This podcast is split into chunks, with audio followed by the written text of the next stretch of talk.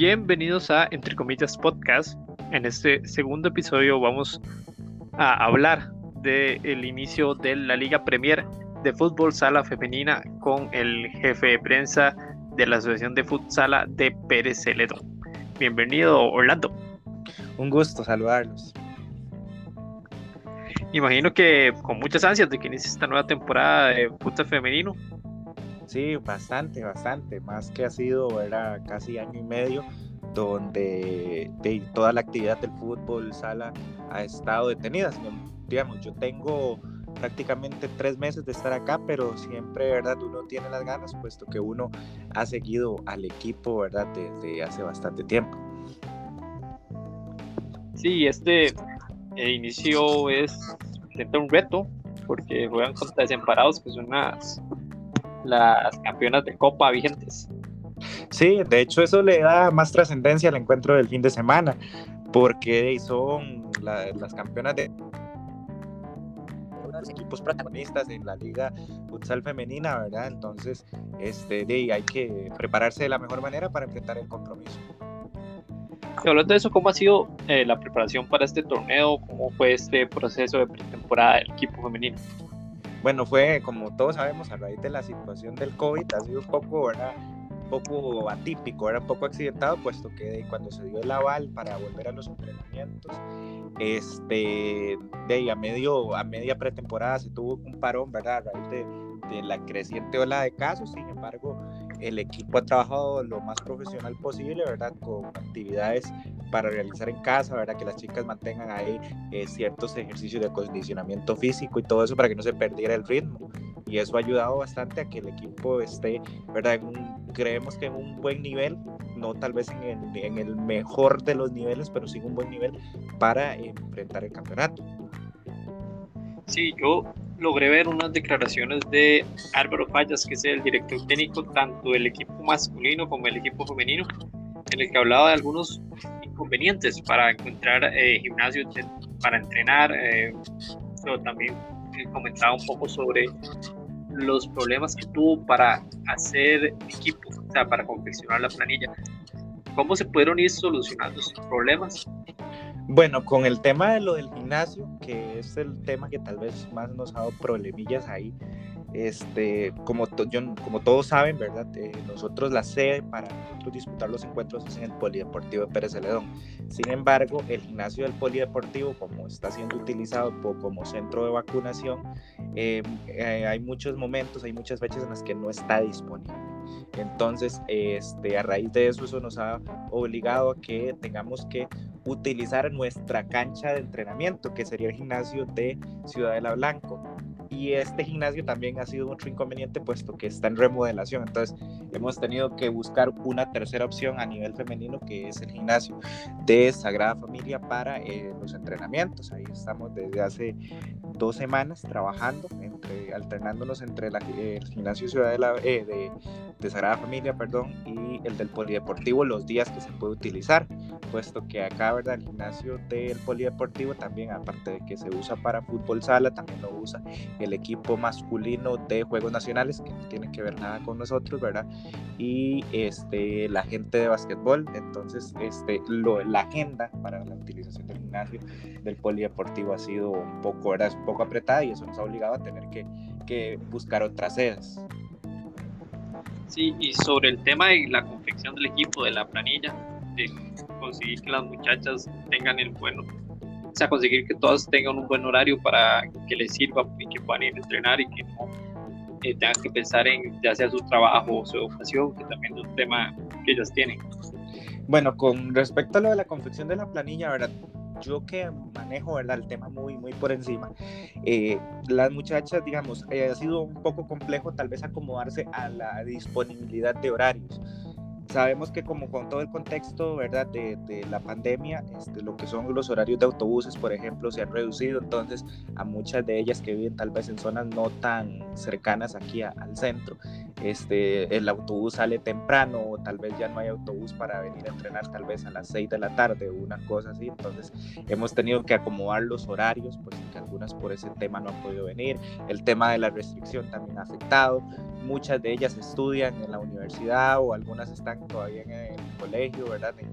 Entonces, este, choca muchas veces el horario de entrenamiento con las clases, entonces hay que buscar la manera de que la mayor parte de ellas puedan asistir a los entrenamientos. Entonces, ese ha sido un factor que tal vez por ahí nos ha costado un poquito para confeccionar la planilla. Sin embargo, las muchachas este, siempre aportan lo mejor de cada una, tratan de, si no pueden asistir a un entrenamiento, para el siguiente sí estar presentes y estar presentes todo lo que es durante la semana, por lo menos de los cuatro entrenamientos en dos, para ellas no perder esa, esa, esas horas prácticas, ¿verdad?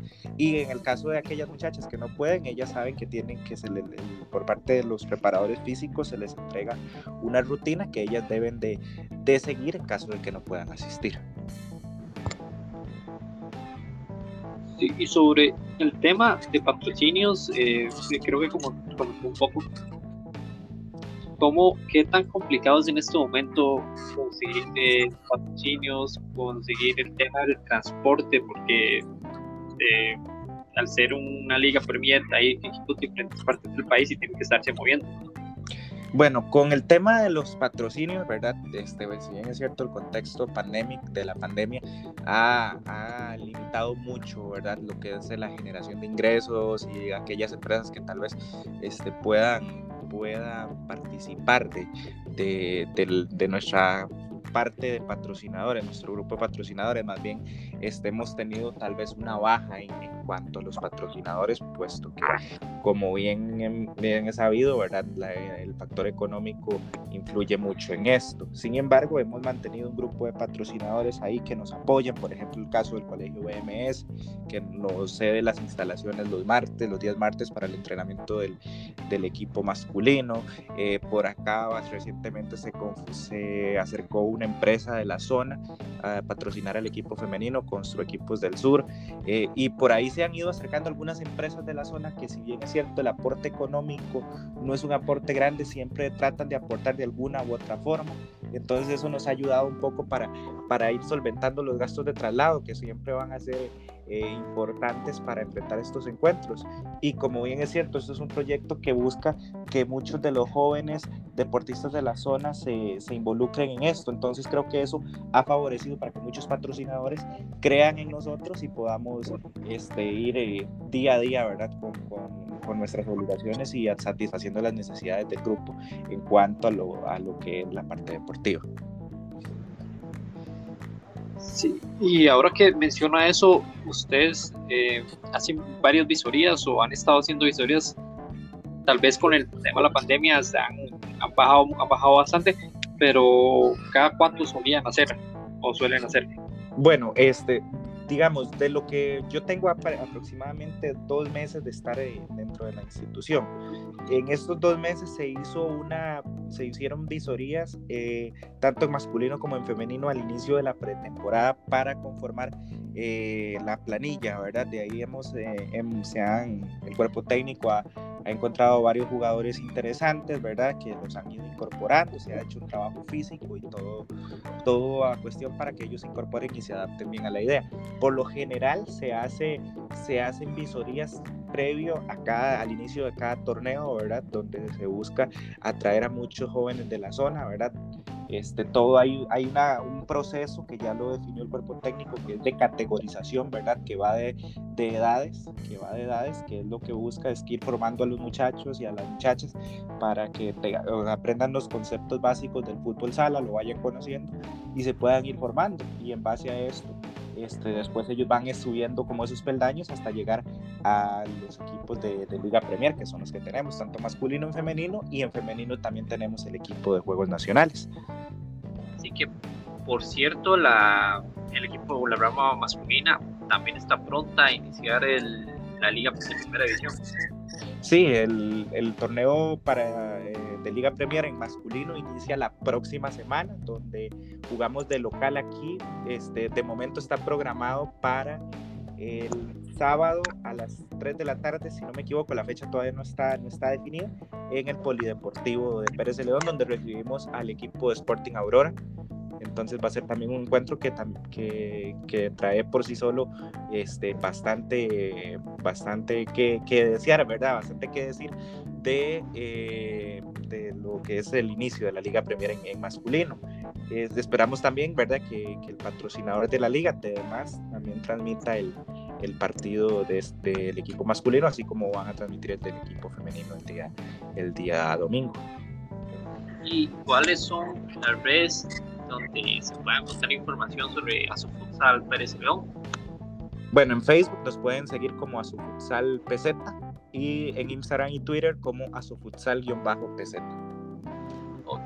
El horario para el primer partido de la Liga Femenina va a ser domingo 27 a la 1 de la, de la tarde y será transmitido por la pantalla de más, ¿cierto? Sí, domingo 27, 1 de la tarde en el eh, Scotiabank Arena, en el Proyecto Gol, y va a ser transmitido por TDMás. Igual en el caso de que algún partido TDMás no tiene la posibilidad de transmitirlo por medio de nuestras redes sociales, entonces ahí para que toda la gente nos siga, ¿verdad? Y que quiera seguir a, a Sofutsal. Ok, bueno, Orlando, muchas gracias por acompañarnos en el episodio de hoy. Mucho éxito en este inicio de la liga, tanto en la rama femenina como en la masculina.